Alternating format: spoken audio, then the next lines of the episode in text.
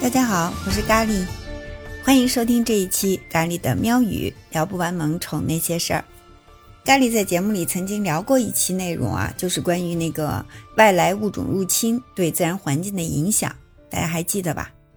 其实呢，大自然的生态系统是非常非常脆弱的，一些些微的外界干预就很有可能引发蝴蝶效应，使得一个地区的物种发生改变。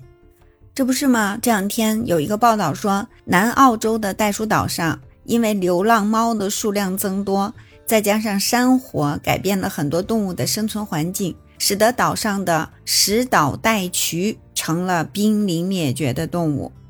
这个石岛袋渠啊，这个“渠”字儿就是左边一个老鼠的“鼠”，右面一个句子的“句”，它是一种像小老鼠那么大的有袋类动物。只生活在南澳洲的这个袋鼠岛上。目前呀，整个袋鼠岛上估计这种动物只剩下五百只左右了。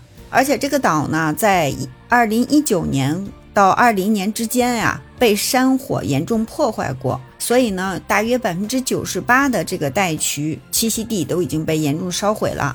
再加上流浪猫又去捕猎它们，所以呢，就给它们的生存造成了巨大的威胁。澳大利亚阿德莱德大学动物与兽医科学院的研究人员专门就调查了流浪猫捕食对石岛袋渠的影响，并且评估了这个2020年2月到8月之间在岛上特别认定保护区里边捕获的这86只流浪猫的胃和它的消化道。结果呢，他们就发现啊，七只不同的猫消化道里面发现了八只石岛袋区的残骸。就可见这些科学家他们得出结论是非常严谨的啊。于是呢，他们就认为，流浪猫确实是捕猎石岛袋渠为食的。本身呢，石岛袋渠就属于这种小而孤立的种群，再加上山火等等这种自然灾害，以及流浪猫的捕猎，最后呢，这种综合的压力导致了这个脆弱的物种现在走向了灭绝。你看，在咱们国家。现在越来越多的这个救助组织都在积极的救助那些流离失所的猫咪。咖喱也在节目里倡导过领养替代买卖，尽量给他们都能找到一个温暖有爱的家。就是流浪猫在咱们国家属于是救助的对象，是吧？可是，在澳大利亚啊，这个画风就变了，他们是谈流浪猫变色啊，现在。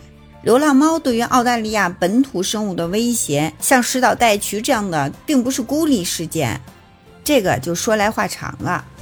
看，咱们一般觉得树袋熊啊、考拉呀、鸭嘴兽啊，这些都是澳大利亚独特的本土的野生动物，是吧？都很有名儿。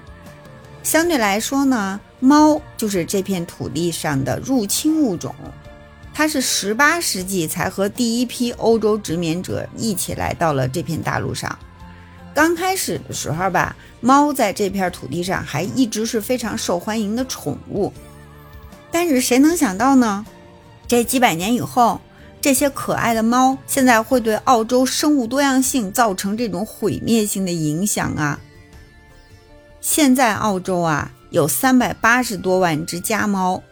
还有呢，三百到五百万只的流浪猫，这麻烦就出在这些流浪猫身上。澳大利亚现在全境都有猫的存在，你可能一抬头就看见一只三十多斤重的猫正在野外怡然自得的漫步呢。它午餐可能刚吃完一个小袋鼠，然后晚饭呢就打算再吃一只小羊羔。这些猫常年生活在野外，完全脱离了这个家养的环境，野性已经完全释放出来了。就一只成年的野猫，往往能够长到十五公斤左右，体型特别大，而且捕杀能力还特别强。再加上呢，澳大利亚没有猫的天敌，那儿简直就是野猫的天堂。不管是天上飞的、地上爬的、洞里藏的、水里游的，都逃不过野猫的这个猎杀。结果就是，自从欧洲人登陆澳大利亚以来，据估计，猫已经导致了这片大陆上二十二种本地特有物种的灭绝，而且现在还在威胁着将近一百多种动物。前面提到的那个石岛袋渠就是受害者之一。自然保护学家约翰·纳沃斯基说啊：“澳大利亚的生物多样性啊是特殊和独特的，它在数百万年的这个隔离环境下才形成。澳大利亚百分之八十的哺乳动物和百分之四十五的鸟类，在地球的其他地方都是找不到的。”如果猫要是得不到控制的话，它们将继续吃掉澳大利亚其他大部分的动物。这个话哈，还真不是危言耸听。这里有一串数字，说，据统计哈，澳大利亚各地的猫每天杀死超过一百万只本土的鸟类和一百七十万只爬行动物。CNN 还报道说，最近的一份政府报告还发现。澳大利亚的每只流浪猫每年杀死三百九十只哺乳动物、两百二十五只爬行动物和一百三十只鸟类。也就是说，在一年的时间维度里，这些野生的猫身上一共得背上十四亿只动物的生命。就连澳大利亚的国宝袋鼠。都惨遭野猫的毒手。那些体型较小的或者是年幼的袋鼠，经常都是野猫的主食。澳大利亚政府那是真上头啊，想尽各种办法减少流浪猫对于本土动物的迫害，甚至向野猫宣战。他们2015年的时候宣布流浪猫为有害物种，到了2020年。通过射杀、诱捕或者毒害这些动物，已经有两百多万只流浪猫死了。一方面呢是流浪猫的威胁，一方面他们用这种毒饵啊、枪击的方式对待流浪猫又过于残忍，又遭到动物保护主义者的批评和反对，甚至呢环保主义者呢也不认为说捕杀野猫就是保护濒危动物最有效的措施。而且呢，之前的这一通过度杀猫也对生态环境造成了破坏，食物链遭受破坏以后，二零二一年五月，澳洲就爆发了四十年来最严重的鼠灾。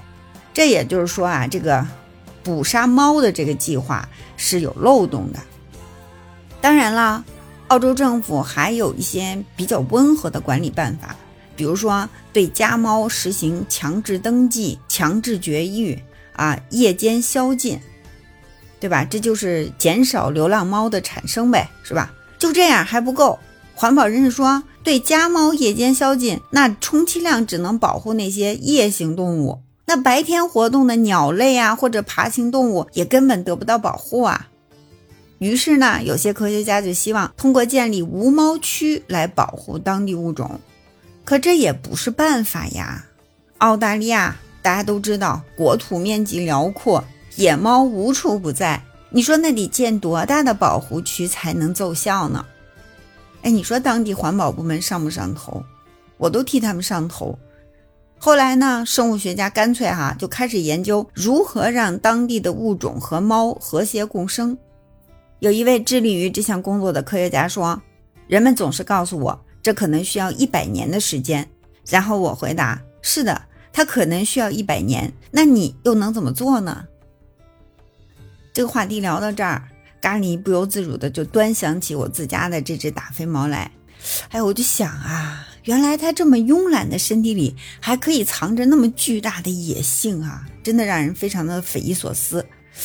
要是喵界也有个联合国就好了，就凭咖喱跟我这话痨的样，老是喵喵的哈，给他稍加培训就可以代表联合国。把他发到澳洲去，让他召集各处的猫界领袖开个会。凭他那三寸不烂之舌，没准儿啊就可以把他们都招安了。那样多好啊！那些流浪的兄弟有了这个吃喝不愁的着落，是吧？而且还保护了那那些本土的憨憨不被吃掉。那这片大陆的动物界从此不就恢复和谐共生了吗？可惜啊，我家大肥猫。只会吃了睡，睡了吃，现在正四脚八叉的打着小呼噜呢。算了，他也不是奥特曼，是吧？就别指望他去拯救澳洲大陆了。我们这期节目就先聊到这儿，这个话题我们会持续关注啊。感谢你的收听，也谢谢你的点赞、分享和评论。我们下期节目再见。